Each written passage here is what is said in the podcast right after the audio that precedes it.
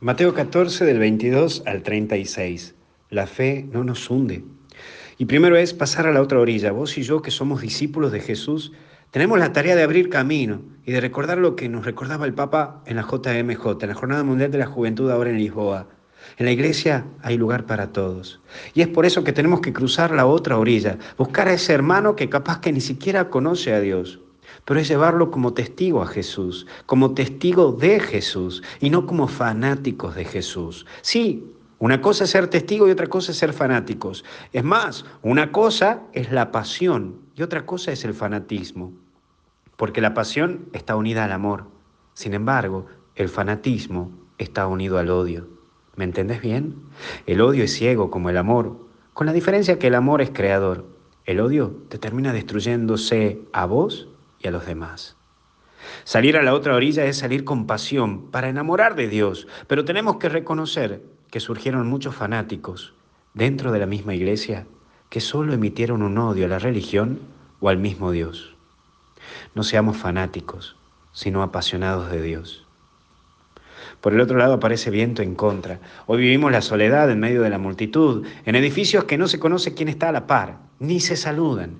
Suele decir la gente que no quiere que a su hijo le falte nada, pero al final le termina faltando vos, porque no tenés tiempo para que no le falte nada, pero vos perdés el tiempo y te perdés en eso. Triunfar en la vida es volver a empezar cuando uno cae. Eso es triunfar. La vida está llena de tropezones, de fracasos. Y si hay algo que aprendí en estos años es que cuando vos estás bien en esta sociedad, la popular te aplaude, pero caes de golpe, sufrís mucho más que el que está acostumbrado a remar contra el suelo. Por eso, aunque hoy tengas viento en contra, con tu vida seguí, porque te harás más fuerte. Por último, ven, animate a lo nuevo, animate a vivir, no dejes de lado lo que pasa por tu vida, intenta las veces que sea necesario por lograr lo que crees que te hace feliz.